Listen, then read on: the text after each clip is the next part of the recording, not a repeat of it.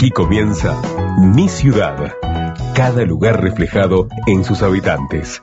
Historias contadas por sus propios protagonistas. Habla la gente. Hablan las instituciones. A través de ellos conocemos el pasado y el presente de nuestro barrio. Sueños, carencias, logros, todo aquí, en mi ciudad.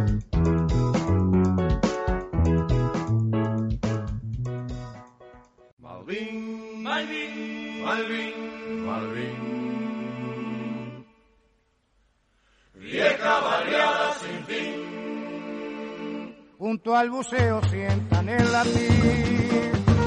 Viejo Palermo, barrio surgentil. Jacinto Vega, nuestra voz. Espantaloso corazón. Cordón, Cerrito lindo, hermosa comercial. Reducto Franco y la Villa Muñoz. Entrelacemos el cantar.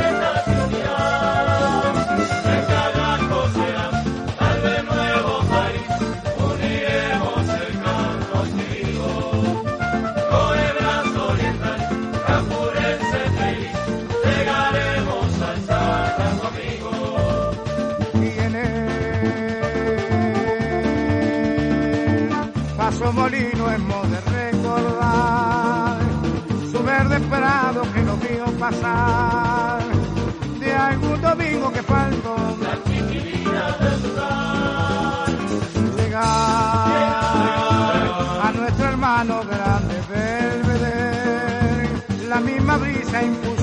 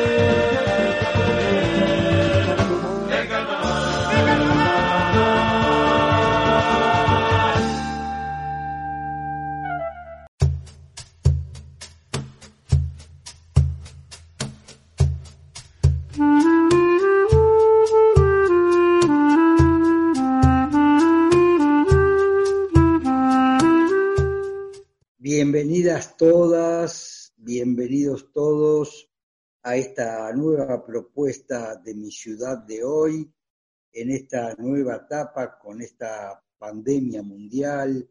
Eh, estamos en el Zoom y es la forma que hemos encontrado más adecuada eh, para seguir en contacto con nuestros oyentes.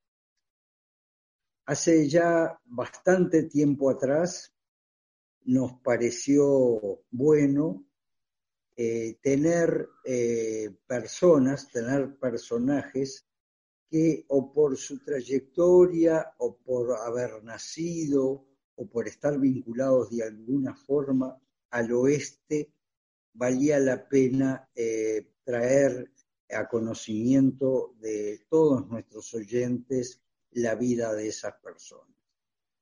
Es el caso de hoy, tenemos a alguien que la verdad, la verdad, me cansé de poner ex cuando estaba viendo los, este, los antecedentes. Estamos con el compañero Andrés Bertarreche. Eh, ¿Cómo andás, Andrés? ¿Qué tal? ¿Qué es de tu Bueno, vida? buenas tardes. Buenas tardes, un gusto estar con ustedes. La verdad que este, es una que tenía pendiente este, estar en esta radio, porque casi que, la vine a hacer, pero nunca había estado en- en algún espacio de la radio. Así que es un verdadero gusto y además, este, como decía yo, este, no solamente nací en La Teja, me siento tejano. Exacto, tú me decías eso este, en lo previo a esta audición cuando este, nos conectábamos tratando de, de poder eh, comprometerte con nosotros. Contale por favor a nuestros oyentes, Andrés, este, dónde naciste, qué edad tenés, este, dónde vivís al día de hoy. Sí, yo nací eh, para seguir una, tradición familiar, porque eh, le pasa lo mismo a mi hermano, nací un, una fecha patria, nací el 18 de julio de 1962. Por eso voy dentro de un par de semanas a los 58 años. Y nací en, una casa de allá de Yáñez Pinzón, entre Ruperto Pérez Martínez y Benito Riquet. Es, creo que es, eh, o Dionisio Coronel, Dionisio Coronel. Este, y realmente eh, viví ahí hasta los seis años más o menos. Y de ahí después me fui con, mis padres, ¿no? A, a Carmen Ramírez, entre Llanes Pinzón y Ameguino. Eh, hice la escuela en el Paso Molino, en realidad, porque fui a la escuela Países Bajos, a la escuela número 26. Eh, ahora no recuerdo por qué terminé allí teniendo una escuela al lado de mi casa, pero bueno, eh, fui a la escuela 26. Hice el liceo 22 después, hasta tercer año, el liceo de La Teja, después le pusieron Juan Díaz Solís, a mí me gusta más llamarlo el Liceo Piloto de La Teja, este, y del cual después fui docente también, di clase en el Liceo 22. Y después cuando eh, seguí estudiando, fui al Bausá, al Colón, pero siempre me, me, tuve que ver, me quedé en, en, en La Teja este, durante mucho tiempo, hasta que me casé y me vine primero a Belvedere, después al Paso Molino y ahora estoy en Capurro. Ahora vivo... Eh, en la zona de Capurro, eh, que, queda, que queda cerca y siempre me doy alguna vuelta por la teja. Está muy bien. Este, eh, mientras hacías el relato, yo pensaba, y, y, de a poco te vas a ir dando cuenta, eh, con las respuestas a las que te voy a obligar, por decirlo así, con mis preguntas, te vas no a encontrar en los recuerdos con gente conocida este, y tal vez que, que tengas este, incluso hasta contacto a, al día de hoy. ¿Qué hacían tus padres? ¿De dónde provinieron? ¿Qué ocupaciones tuvieron? Bien, este, en realidad yo soy tejano porque mi, mi viejo decidió este, ir a vivir a la Teja, él no era ahí. Mis dos padres eran médicos, mi padre era pediatra y mi madre era oftalmóloga. Eh, fueron primero a esa casa en, en, en Pinzón, donde tenían el consultorio y, y en realidad este, mi viejo cuando se casaron eh, se fueron a vivir a, ahí por el por Parque de los Aliados, pero mi padre trabajaba en, en una en una mutualista que se llamaba Médica Integral, que quedaba ahí este, en por eh, Carmen Ramírez y Rivera Indarte, por ahí quedaba la, mutualista, y él le parecía que no era ético vivir del barrio y no vivir en el barrio, y tenía la concepción de, que el médico tenía que estar al lado de las familias que, atendía. Este, por lo tanto, tomó la decisión y, este, mi vieja lo acompañó, se fueron a vivir y a trabajar al, a, La Teja. Mi hijo fue fundador también de la policlínica de, del club Pedro Celestino Bausá, este, una policlínica popular pública. Este, fue uno de los fundadores y estuvo laburando honorariamente allí.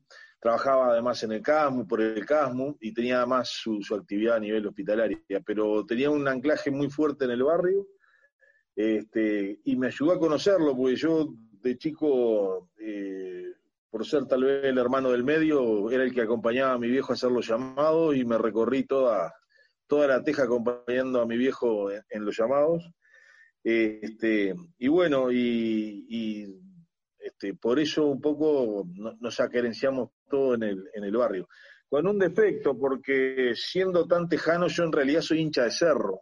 y de todo lo, de todos los ex que vos habrás dicho, lo único que no voy a hacer jamás ex es hincha de cerro, porque voy a ser hincha de cerro hasta el final. Este, tal vez la situación de que justo cuando nací era una etapa de oro de cerro y progreso en ese momento andaba medio complicado y, mi viejo empezó a ir a ver a cerro porque le gustaba mucho el fútbol y, bueno, después de, conocer este, el paraíso uno no puede dejar de ser creyente, así que este, después que fui al Trócoli ya quedé hincha de cerro para toda la vida. Este, pero después el resto, el resto, el resto del barrio y este, hasta tuve, tengo el orgullo, eh, que no lo digo mucho, pero tengo el orgullo de, haber defendido la, camiseta de la placita 25 de mayo en, el básquetbol, en unos este, campeonatos que se hacían ahí al lado del Yaba, de, plazas allá por en plena dictadura y que este, realmente era un factor de, unión de, de los jóvenes que íbamos a la plaza porque yo ya sé que algún oyente de mi ciudad, de esta audición, seguramente le pica la curiosidad. Contales cómo eran los colores de esa camiseta. Este, roja y negra, roja y negra era. Por lo menos, por lo menos la que usamos, las que usamos este, en, ese campeonato eran unas camisetas roja y negra. Este, no sé ahora, porque puede haber cambiado este, pero en ese campeonato me acuerdo perfectamente que eran unas camisetas roja y negra. Este, no me acuerdo. verticales? Puede ser, o era mitad y mitad, una cosa así. Este, eh, no me pude quedar con ninguna, la teníamos que devolver porque eran las únicas que usaban varias categorías, así que en otros deportes a lo mejor me quedé con algún trofeo de guerra, en este caso lo devolví. Está bien. Este, también, jugué al, también jugué al también jugué al en la, en la liga este, de ahí de nuevo París, defendiendo los colores eh, azul y rojo del Artigas en el baby fútbol. Este, el club Artigas que quedaba ahí en la calle Ameguino, casi Laureles. Bueno, eh, te diré, y ya eh, tal vez empiezo, ya no sé por dónde empezar porque me vienen a la cabeza cosas para vincularte y, se me escapan todas juntas. Pero bueno, este, eh, nosotros tenemos también hoy vinculación, la tiene tu tocayo que hoy está operando con nosotros, con Pablo Calil, hoy uno de los dirigentes del Artigas actual. Mirá, mirá que, mirá que interesante. Este, me, pongo a las órdenes por, fue, fue un año nomás de hoy fútbol y, salimos, creo que penúltimos, pero este, fue, es más, me, me, dio letra para escribir algún cuento porque alguna de las de los hobbies que tengo es escribir y este e, en algún caso me dio me dio letra para escribir alguna alguna de esas historias que uno tenía cuando cuando tenía, siendo muy patadura, tenía ilusiones de ser un crack. Hablando de historias y hablando de anécdotas, te hago un comentario que eh, lo debería repetir a lo largo de esta audición, pero lo voy a hacer una sola vez para que lo tengas presente. Les encantan las anécdotas verídicas a nuestros oyentes. Tú, tú recién hacías referencia a recorridas por la teja acompañando a tu padre como médico cuando eras niño, cuando eras adolescente, si no me equivoco. Contá alguna de esas anécdotas que te vengan a la mente. Mira, tal vez de eso y, de, esas vueltas, este, de encontrarme con mucha gente que, me decía que, mi viejo había salvado la vida de algún familiar. Este, mi viejo siempre las relativizaba y en realidad este, era, muy, este, muy clínico. Él decía que fundamentalmente la, propia eh, asistencia primaria era lo, importante. Muchos años después, muchísimos años después, yo fui a vivir y a trabajar a Tacuarembó por mi profesión de ingeniero agrónomo y, viví tres, eh, tres, años y trabajé seis años en Tacuarembó y estaba dando unos cursos vinculados al tema de, de la tec- tecnología de la madera y calidad de la madera, que es un poco la especialidad que, que después terminé haciendo. Y se me acerca un hombre y me dice, ¿usted qué es de fulano tal, del, del doctor Terrell? Yo soy el hijo, yo ya había fallecido. Este, me dice, pa, dice, yo me acuerdo, me acuerdo este, de tu viejo y, me hizo un montón de anécdotas muchísimos años después con un cariño este, este, increíble. Y de- después el hecho de, de- haberme recorrido todo el barrio, este, de, de- de la parte más, más hacia el eh, Tres Ombúes hasta la- la propia, las propias canchas que había antes de, que hicieran los accesos, la del PFC, y todo, todo esa vuelta la recorría con, con mi viejo. Este, y, y, todavía me acuerdo de, del barrio, a veces salgo a caminar y camino para aquel lado y, y me acuerdo de, de- de todas esas instancias que eran, que eran bien interesantes. Este, a mí hay una, en ese sentido hay una canción de Eduardo Darnoyans que le hace al padre, que era médico también, que dice timbres, teléfonos y despertadores, y me hace acordar un poco a, mi infancia, donde todas las, no todas, pero muchas noches nos despertábamos con, con este, pedidos de, de- de ayuda y, y que y estaba siempre, siempre atento con eso de timbres, teléfonos y despertadores eh, vinculado al barrio. Este, siempre me hace acordar a mi viejo la canción esa de Darno Jans, este, y bueno, y, creo que, que también uno va cosechando conocidos, amigos, inserción en el barrio que después es importante para un montón de otras cosas. Claro, recién mencionabas, eh, digamos, toda esa eh, forma que tenías de conocer el barrio. Y si te preguntáramos ahora, eh, ¿qué quisieras tener de aquel barrio que hoy no hay en La Teja? Ah, yo tengo un recuerdo bárbaro del Parque Tejano. Este, tengo un recuerdo bárbaro de algunas cosas que todavía existen. Eh, alguna vez lo dije y, lo escribí. Este, el primer beso adolescente tiene olor a flores de paraíso, porque la teja está llena de, de- paraísos y en la primavera es, es típico. Este, entonces me viene la nostalgia de cuando uno tenía este, una docena y media de años. este, tal vez el Parque Tejano es el que más, más eh, me acuerdo y que no está. O también algunas cosas de las canchas de fútbol que desaparecieron con los accesos.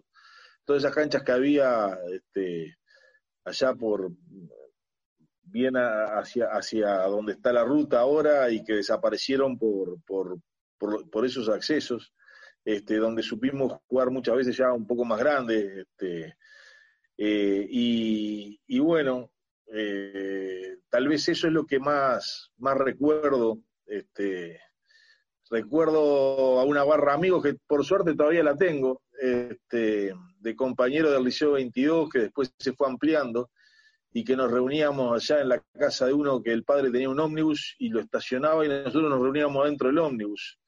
Este, y allá por Ameguino, casi, casi, casi al final de Ameguino, enfrente a donde era la cancha del Güey de Montevideo, de donde es ahora la cancha del Güey de Montevideo.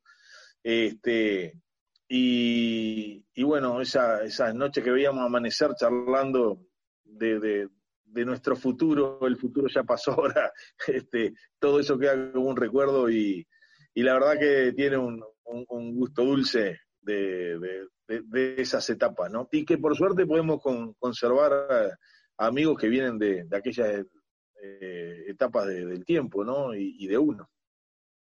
Muy bien, vamos a hacer una primera pausa y continuamos contigo. ¿Cómo no? Somos barrio. María la del barrio. Somos comunicación. Partículas que conforman un sonido alternativo. Desde el 103.3 del dial o desde lateja.org de tu navegador. Somos el Puente FM.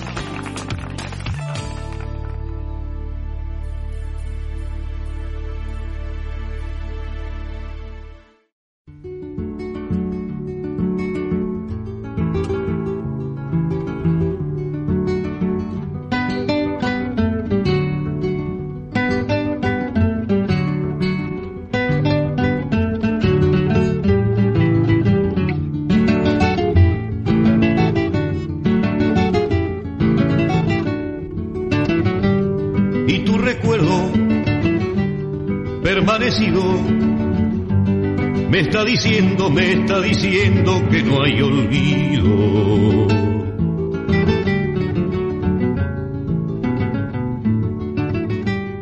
Breve mi canto, que no te olvida. Piel y latido, piel y latido, sombra encendida.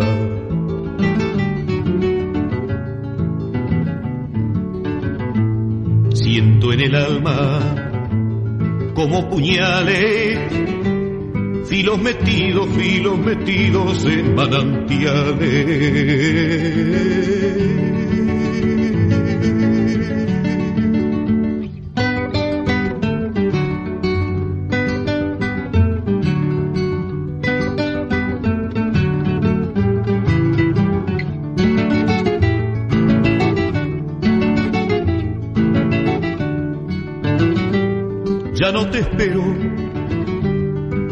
Explico.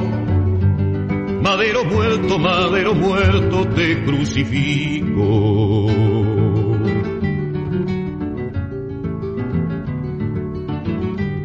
¿A qué has venido? Vuelve al pasado. Déjame solo, déjame solo, quien te ha llamado.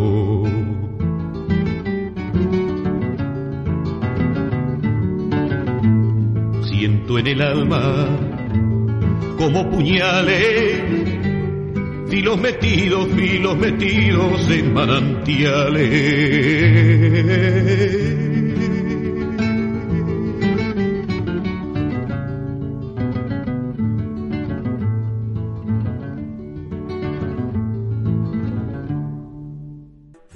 El Tejano es uno, son dos, son varios.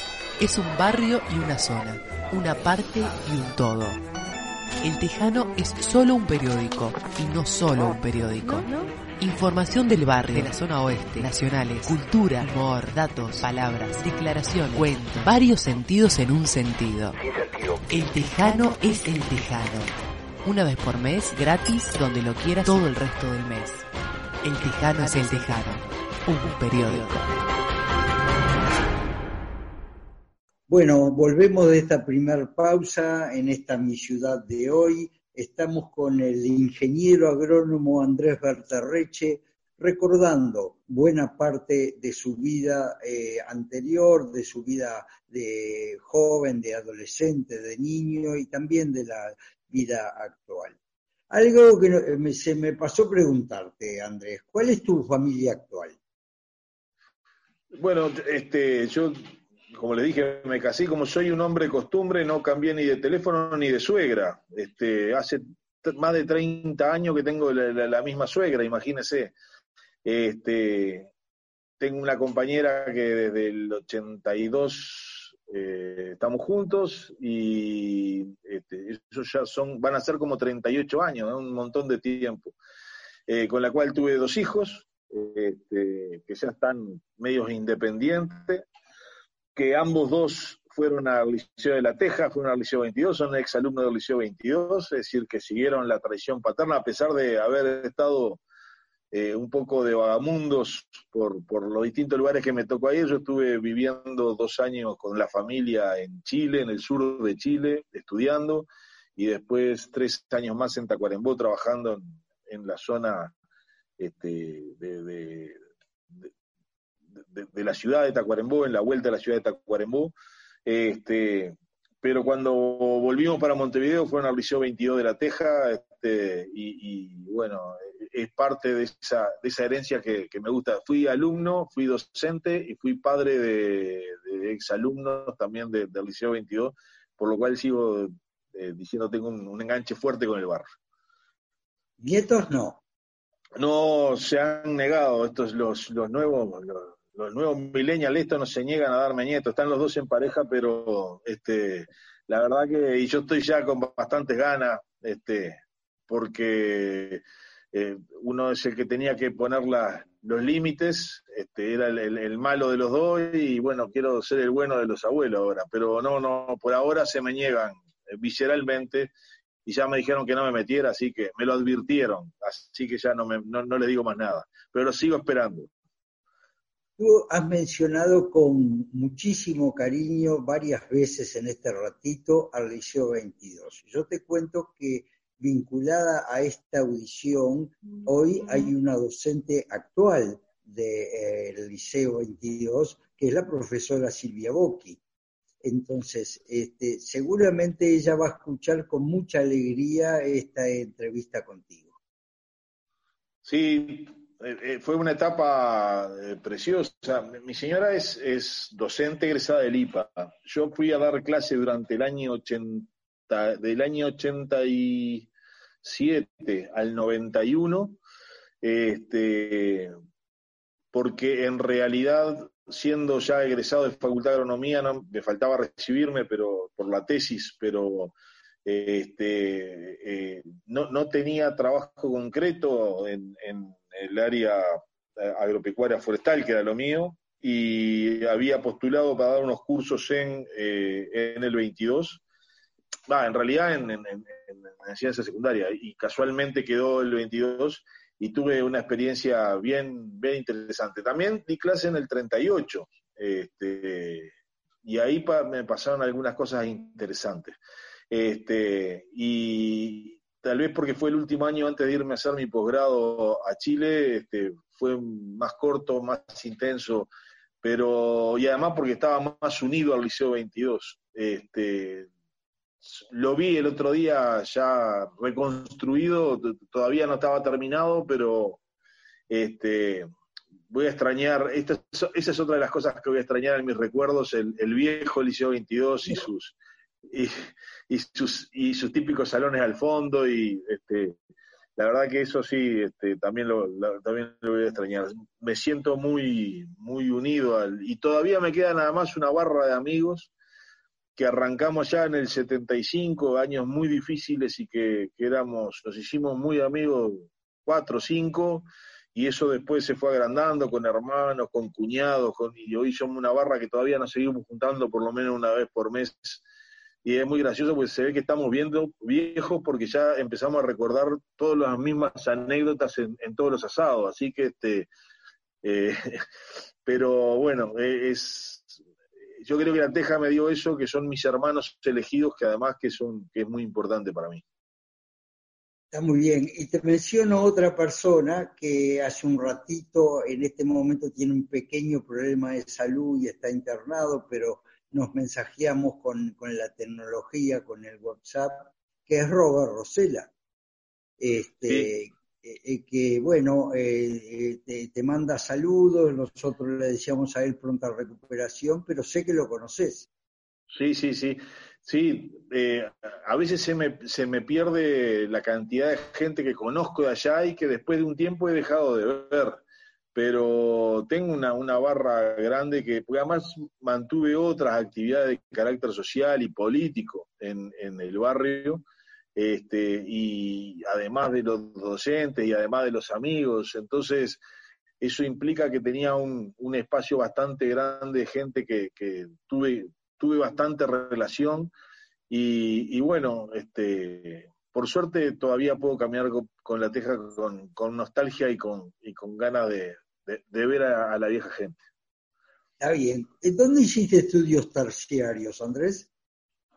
Yo, este, después de, de, del 22, fui al Bausá dos años y después terminé el preparatorio, que era en aquel momento, lo que viene a ser bachillerato ahora, en el Liceo de Colón. Este, de ahí fui a Facultad de Agronomía de la Universidad de la República. Eh, eran años complicados, pero también interesantes para, para poder desarrollar actividades más allá de lo académico. Eh, me fue muy bien durante los, hice la parte de cursos en cinco años, pero me llevó mucho tiempo la tesis, este, hice una tesis en Monte Nativo, en Bosque Nativo, este, sobre ecología del bosque nativo allá en San Miguel, en, en, en las sierras de Rocha, y este, me llevó mucho tiempo, eh, me, llevó más tiempo la tesis que la carrera, este, pero bueno, eh, terminé y casi al, al año eh, me ofrecieron una beca para hacer este, una maestría, un, un magíster en ciencias con, con mención en tecnología de la madera, que no era lo que más me gustaba, pero eh, estaba en unos tiempos difíciles en los cuales no, no conseguía trabajo y decidirme a, a formar, a ver si podía de esa manera este, mejorar la- las posibilidades y fue una experiencia espectacular. Eh, lo hice en la Universidad Austral de Chile, en Valdivia, eh, donde además eh, publiqué mi tesis en Alemania y eh, tuve hasta algún ofrecimiento como para quedarme, pero como soy 100% uruguayo, hasta tomo espinillar, ahora ya casi no encuentro en, ningún boliche, pero este, eh, no, no me pude quedar, ya tenía la familia que, me acompañó además, así que nos volvimos, nos volvimos para Montevideo. Pero ahí hice mi maestría en el año 94, terminé mi maestría en tecnología de la madera y, y bueno, después ya me quedé acá nomás en la patria, este, dan- dando vueltas por, por el país, siendo un poco marinero de tierra adentro. Decías, cuando hacías referencia a la facultad, a años difíciles. ¿Qué recuerdos tenés? ¿Qué anécdotas te vienen a la memoria de aquella época? Bueno, este, está, buena esa pregunta, porque en realidad eh, yo, yo ingresé en el año 82 a, a la facultad. Tuvimos que dar ingreso. Eh, me fue muy bien en el examen de ingreso, pero luché mucho contra el examen de ingreso. Este, eran épocas en donde la universidad está intervenida y, la verdad que eran situaciones muy difíciles. Pero al mismo tiempo eran épocas en que los estudiantes estábamos dispuestos a luchar por, por la de- democracia y la autogestión universitaria. Este, y, bueno, y la autonomía y, la, y el cogobierno, ¿no? Y fui parte de aquella movilización que se dio en el 83 de ACEPFEU, este, eh, pertenecía al gremio de, agronomía y, tuve mucha actividad en el gremio de, facultad. Este, y, y bueno, es, es eso, ¿no? To- toda situación que es un poco amarga por el autoritarismo y por toda esa situación muchas veces que, que, los estudiantes universitarios, tenía como contracara este, la, épica de la lucha y la, de tener un motivo para hacer algo más que, un, estudiante aplicado. Que lo era, además, porque yo consideraba que, había que hacer las dos cosas, que no, no era una por la otra. Siempre criticaba a aquellos compañeros que, tanto que, que no se comprometían, como aquellos que su único compromiso era el otro. Este, yo creo que había, había que hacer las dos cosas y bueno, este, eh, tuve hasta una suplencia en el, en el gobierno este, por el orden estudiantil, este, mm, pero en general después enseguida como me fui a estudiar al exterior no de- dejé mi actividad universitaria en, en Facultad de Agronomía. Eh, debe haber sido difícil y tal vez eh, por eso mismo te pasaba que había eh, compañeros de estudio en esa época que o bien estudiaban o bien se comprometían con el compromiso estudiantil, con el compromiso político. Debe haber sido difícil congeniar y poder llevar adelante las dos cosas adecuadamente. Sí, sí, era el tema de ponerle voluntad a ambas cosas. Este, en general a mí en la facultad me fue relativamente bien en años que eran, eran complicados. Y yo soy un gran defensor de la enseñanza pública y de la enseñanza pública de, de, de, de, mis barrios y de lo mismo que el resto de mi pueblo. Es decir, mis hijos por decisión familiar fueron al Liceo de la Teja, porque este, informarse, uno se puede informar en cualquier lado. Formarse tiene otras implicancias, tiene el estar codo con codo con gente que uno, uno sabe que vive diferente. Yo siempre digo, ¿por qué en definitiva mis hijos pudieron seguir estudiando y tienen estudios universitarios también, este, y sus compañeros no, si tuvieron el mismo liceo, la misma infraestructura, los mismos docentes, la misma currícula, existen otras cosas.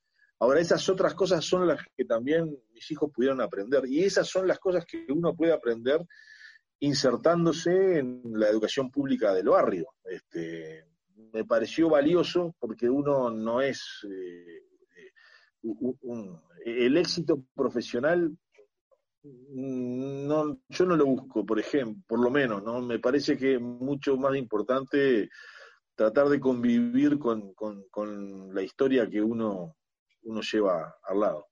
Y en general en facultad se podían hacer las dos cosas, tuvimos actividades fuertes, me acuerdo de la Semana del Estudiante, a mí me tocó estar en, los grupos, y el primero de mayo del 83, me- yo estaba en los grupos de seguridad de, la FEU, este, muy gracioso, porque en aquel tiempo el que nos dirigía era Bachardi, que- que era de medicina, y que después terminó siendo eh, eh, mi jefe en el Ministerio de Defensa, ¿no? Entonces, en, en términos de seguridad, era casi que una paradoja, pero este, me acuerdo de haber estado dentro de los equipos de seguridad de facultad, del gremio de Facultad de Agronomía, y lo que sí era difícil era pasar de, de la enseñanza pública, esa de barrio, inserta en el barrio, a una facultad donde había diferencias notorias, ¿no? Porque había aquellos compañeros que venían del interior, del interior rural y del interior de, las urbano, pero que eran bien del interior, y aquellos compañeros que venían de,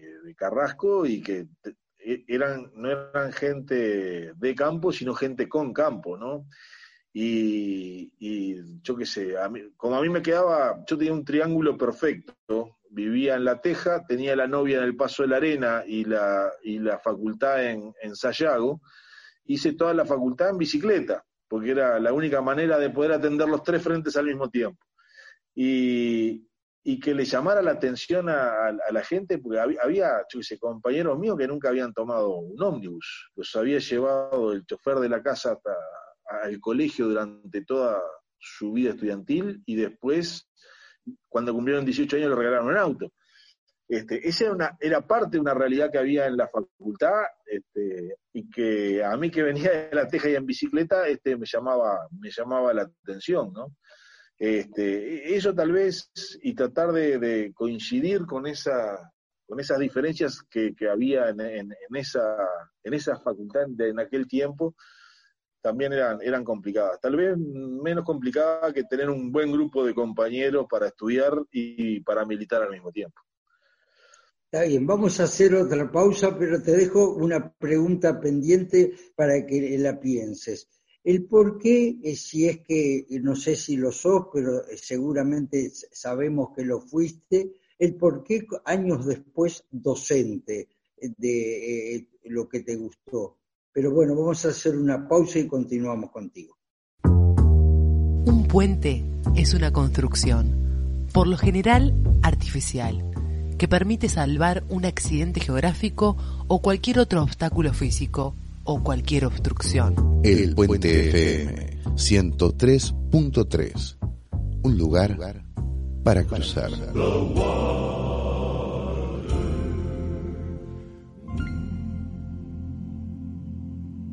Antes era distinto. Las carretas eran las dueñas de los caminos. Traían un invierno caliente, leña y sierra. Un verano fresco de sandía. Amaneceres con carretas tempraneras que pasaban despertando el pueblo. Goteando su música inocente los encerros de los bueyes delanteros y el silbido juguetón del carrero. El progreso lo halló con un oficio y una carreta vieja.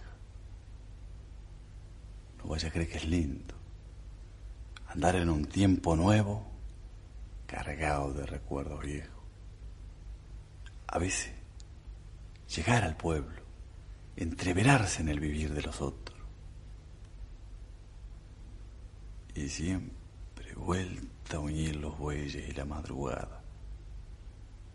Carrero.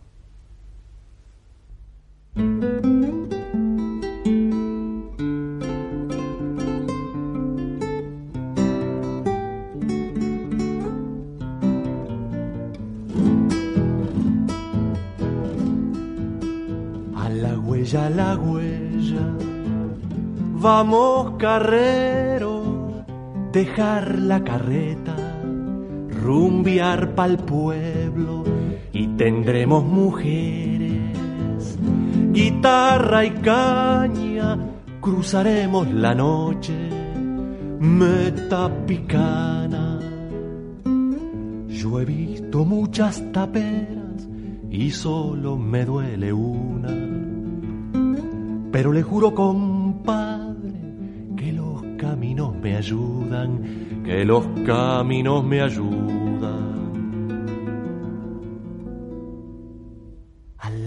La huella.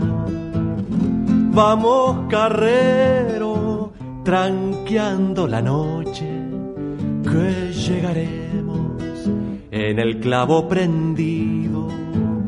Llevo el lucero picaneando los bueyes, lujo es encerro. Carrero y carreta vieja, a los golpes en el camino. ¿Cómo le cuesta la pobre? Ayúdala con el silbo, ayúdala con el silbo.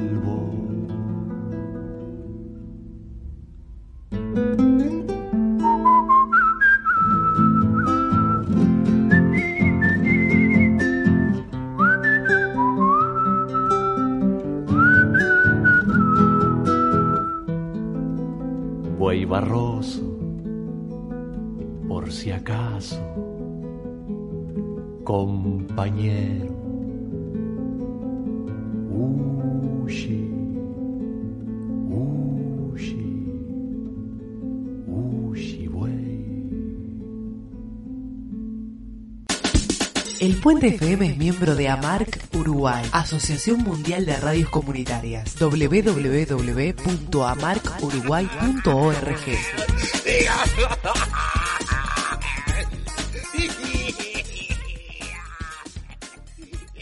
Volvemos de esta última pausa aquí en mi ciudad, audición que se puede volver a escuchar los miércoles de 9 a 10 de la mañana o en el puente, el portal del puente, eh, cuando eh, aquel oyente que no lo ha podido hacer en- directamente en la radio lo puede escuchar en el portal de- del puente. Yo te decía antes de la pausa, Andrés, este, que el por qué pasamos al otro lado del mostrador en cuanto a, a la, a la docencia, en cuanto a haber sido estudiante, y todos esos relatos verídicos que tú nos hacías hace unos minutos, el por qué docente de facultad. Bien, de, de facultad no, no, digo, fui a mucho después. En realidad fui docente de secundaria. Este, y, a ver, eh, ¿cuáles eran las expectativas de un tipo de 23 años, más o menos buen estudiante y que le gustaba mucho su profesión? A mí me gustaba mucho más la facultad y me gustaba mucho el tema de investigación. Sin embargo, por cuestiones del destino o por o porque hay causalidades, y no solamente son casualidades, este, nunca, nunca pude entrar a facultad en el, en el área docente de investigación. Y en determinado momento, yo cuando, cuando me form- formé mi pareja y me, fui a vivir con- con- con mi mujer, este, eh, al poco tiempo yo trabajaba en una imprenta, en una fábrica de papeles de caramelo este, que eran de La Teja y después se habían ido hacia el lado de, Millán, por ahí por, el reducto. Y, en determinado momento me quedé sin ese trabajo. Y tenía una beca de, en facultad haciendo un, trabajo de investigación para el parque de este, pero no, no tenía un ingreso, un ingreso permanente. Entonces, este, ahí fue la necesidad de conseguir un trabajo y, y si bien tenía algunas changas, fui jardinero, vendía miel, porque también era apicultor, este, la verdad que tenía que tener un, un ingreso medio, medio permanente eh, para poder vivir. Y ahí fue que postulé, había una materia nueva donde mucha gente de agronomía se anotó que se llamaba Introducción a la Tecnología y una optativa que se llamaba eh, Prácticas Agrarias, eh, que era una materia optativa, y me presenté a las dos y me llamaron. Y eh, en realidad, en un primer momento era una forma de conseguir un ingreso, pero en realidad me di cuenta que me gustaba. Y me acuerdo una directora que tuve en el 22, este, y me decía que se estudia ser docente, pero que también se tiene un componente personal, que es una suerte de ser actor y de tener empatía con, con el otro lado del mostrador, como decías vos. Y me iba bien y me gustaba mucho, me gustó siempre mucho. Después me dediqué más a la docencia, habiendo probado eh, esas mieles de la docencia, este, me dediqué a la docencia a nivel técnico agropecuario, eh, eso fue parte de lo que hice en Tacuarembú, este, y, también tuve algunas incursiones ya en la universidad, eh, dando, algunas charlas y ese tipo de cosas, pero sobre todo trabajé en la parte de, investigación, en, la parte de asistencia y tutoreando tesis y ese tipo de cosas. En realidad, la docencia me di cuenta que me gustaba muchísimo, pero también me gusta, me gustó mucho la parte de gestión a nivel de, campo y trabajé este, unos cuantos años este, metido en el barro, que en definitiva era, por eso fue mi vocación, ¿no?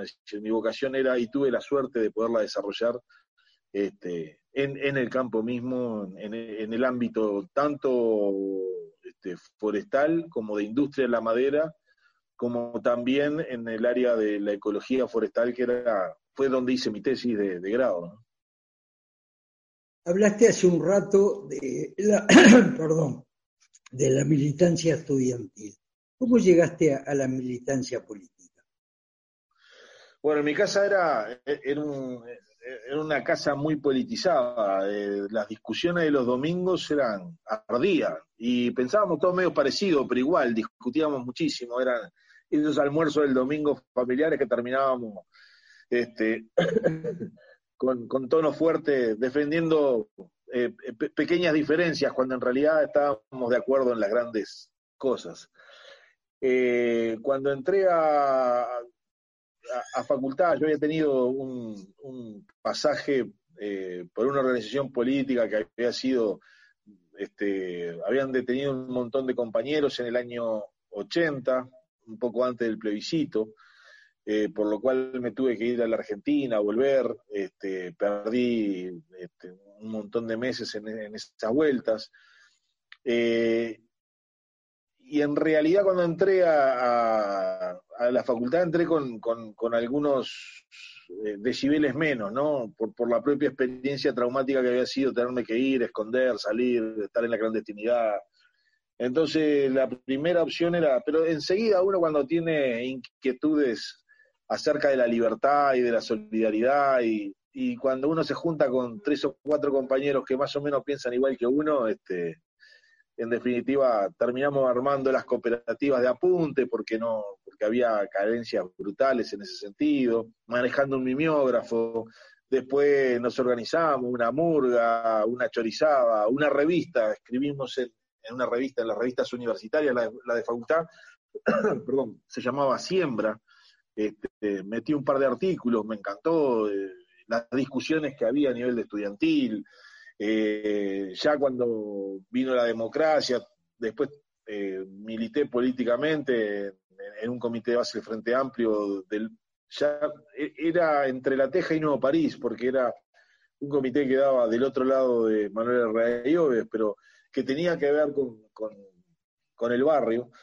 eh, donde hice además un montón de amigos también este, eternos, este, algunos se me ha ido, eh, también los compañeros de facultad, lamentablemente gente joven que, que, bueno, es parte de la vida, pero que se fue quedando en el camino. Este, y un poco todo eso hizo que uno tuviera una militancia intensa a nivel, a nivel universitario, a nivel gremial, y también tuve una, una actividad política importante este, desde esa época. Además, después me pasó una cuestión media casual. Yo tenía unas colmenas en, en Rincón del Cerro, y allá por el año 85, cuando liberan a, los últimos presos, este, yo andaba en bicicleta atendiendo esas colmenas allá por Camino Higgins, en una avícola, me acuerdo que eran, y quedaba a la vuelta del, de donde era la chacra de, de- Pepe Mujica. Y vuelta a vuelta en bicicleta, dos, dos bicicletas,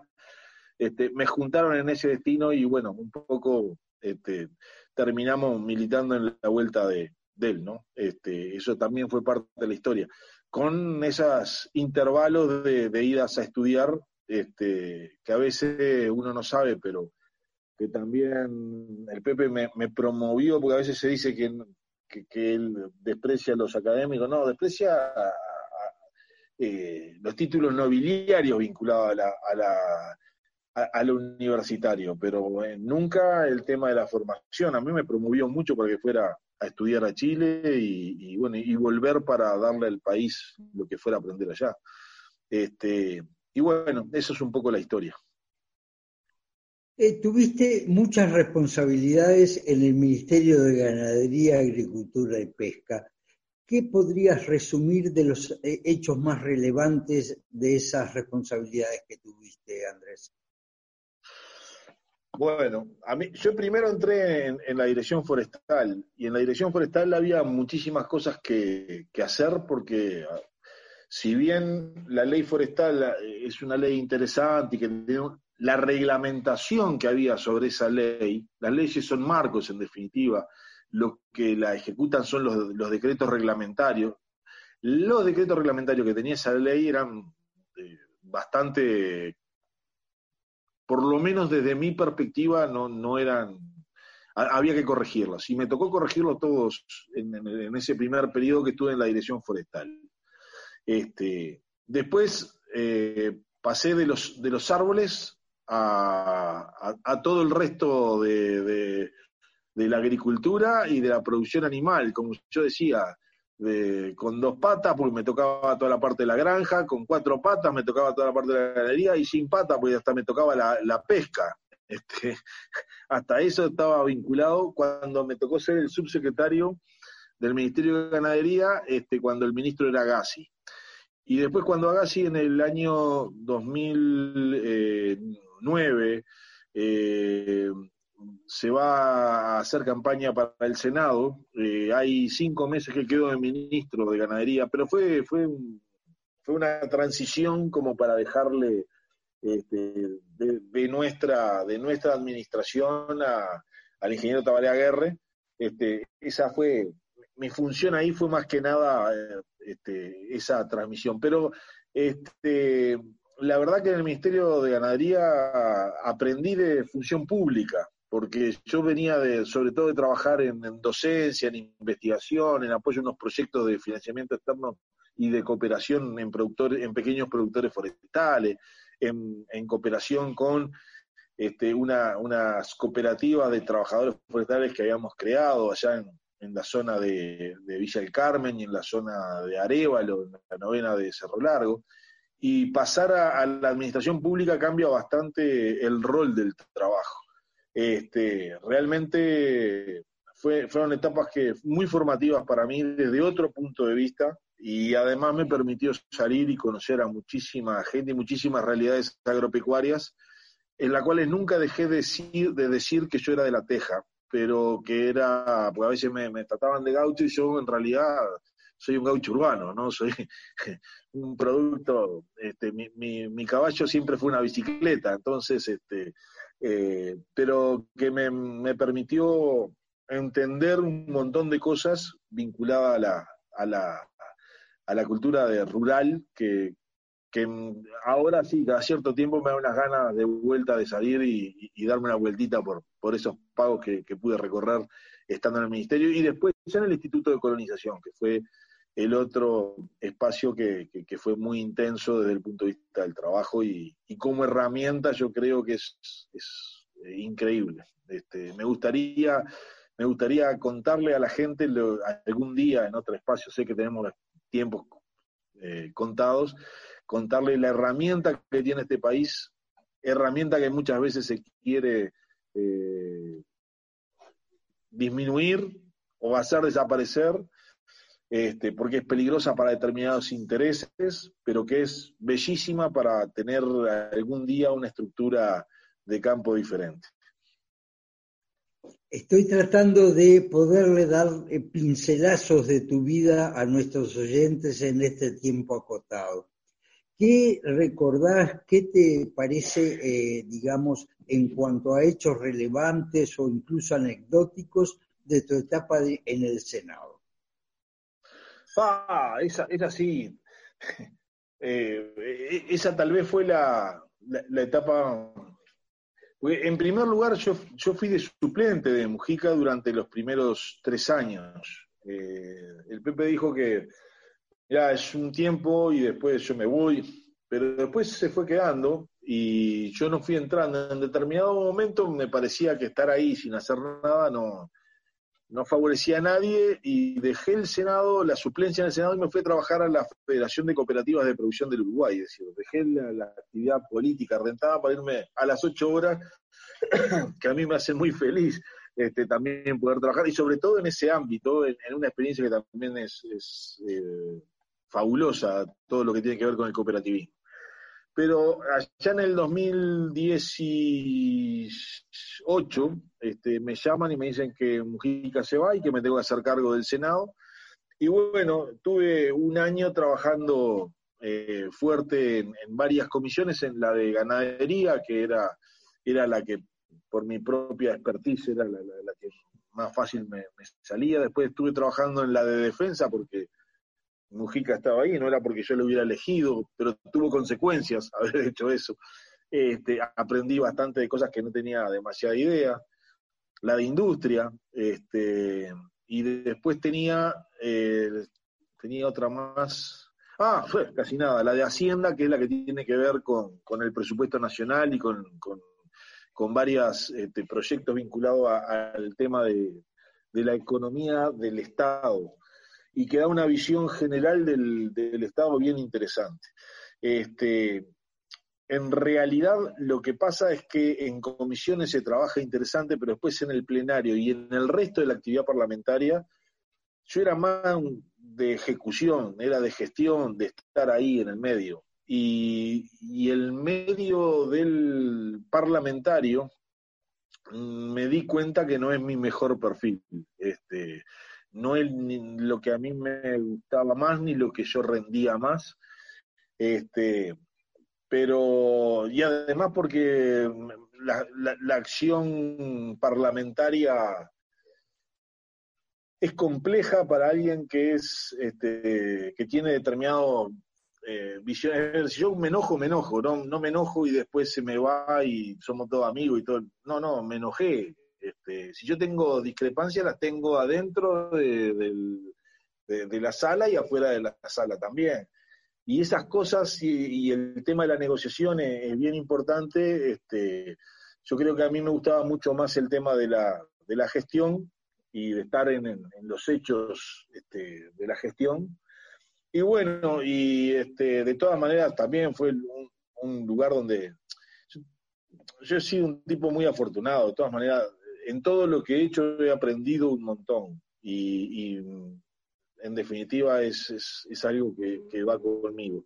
Este, pero eh, por el, los hechos que se dieron en el Ministerio de Defensa a principios del 2019, eh, Bayardi me, se comunica conmigo sabiendo que yo había estado en la Comisión de Defensa del Senado y termino en, en, un, en un lugar bastante extraño para mí, este, que, era, que era la subsecretaría del Ministerio de Defensa. Bueno, y ahí se me termina la parte parlamentaria y, trabajé durante eh, casi un año en un lugar que era bastante extraño, pero que también me dio la posibilidad de aprender muchísimo, de entender algunas cosas y hasta de poder conocer algunos lugares que y algunas circunstancias que hubiera sido eh, muy difícil y con un premio para mí que no sé si me lo merezco, pero el haber estado en el momento en que se encontraron los restos de un desaparecido, este, como subsecretario del Ministerio de Defensa, para mí es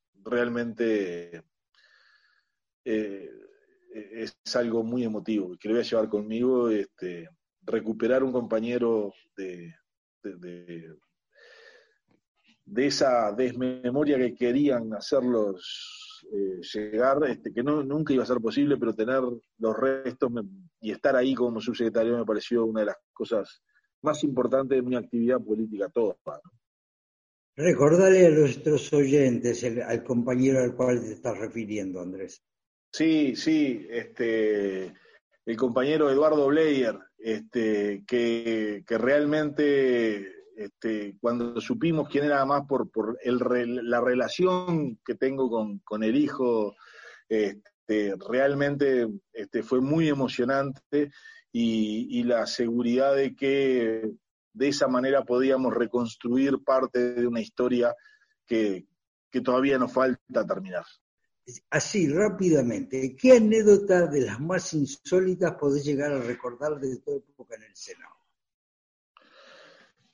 En el Senado, tengo una, tengo una que yo, eh, porque el problema es que a mí además hay, hay cuestiones que eh, si, si me aburren no, no le presto atención, entonces había alguna actitud que me parecía este, un poco no correcta de algunos senadores de- en aquel momento de la oposición, nosotros estábamos en el oficialismo, este, de cuando era las- la hora de los informativos, este, pedir la palabra diciendo que había una alusión, cuando no había ninguna alusión, pero hacer un recoveco este, para, para darse y, de- y poder hablar justo en el momento que iban a salir los informativos. Y de esa manera tener prensa y había responsables de, de bancadas de-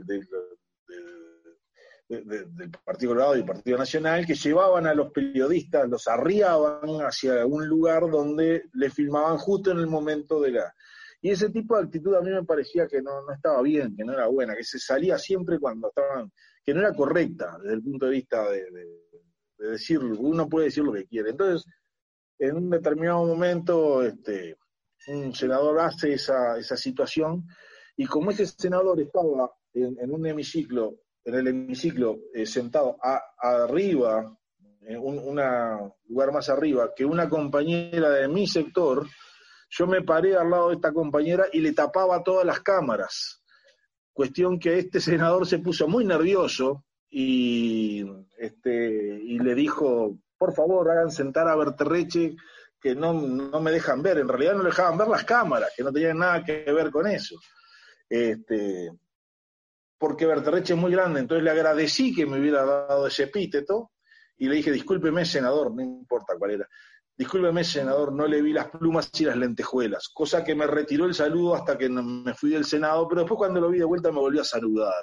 Sí que parece que no tenía todos los rencores. Este, pero esas cosas eran, y mi hija que me decía, papá, ¿cuándo vas a madurar algún día? Porque esas cosas son, son de adolescente. Pero bueno, tenía que hacer ese tipo de cosas, más allá de que este, la parte de, de estudio, de, de, de proyecto de ley y eso lo hacía con muchísima responsabilidad, pero a veces me, me divertía con ese tipo de cosas, cuando además consideraba que se hacían cosas a nivel parlamentario que eran- no eran las correctas.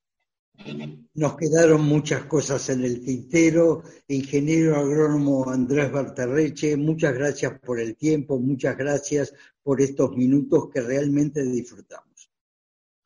No, muchísimas gracias a ustedes. Fue casi que tengo que pagarle una sesión de psicoanálisis después de esto, este, porque realmente para mí fue muy removedor y muy disfrutable. Y ponerme a, totalmente a las órdenes para lo que pueda dar una mano, porque este, eh, está, está bárbaro tener un anclaje, este, eso de que eh, árboles sin raíz en aguanta parado en estas condiciones que uno las puede comprobar. Así que un, un enorme abrazo para ustedes, un enorme abrazo para la audiencia y ponerme las órdenes. Bueno, muy amable. Nos vamos. Buen fin de semana para todos.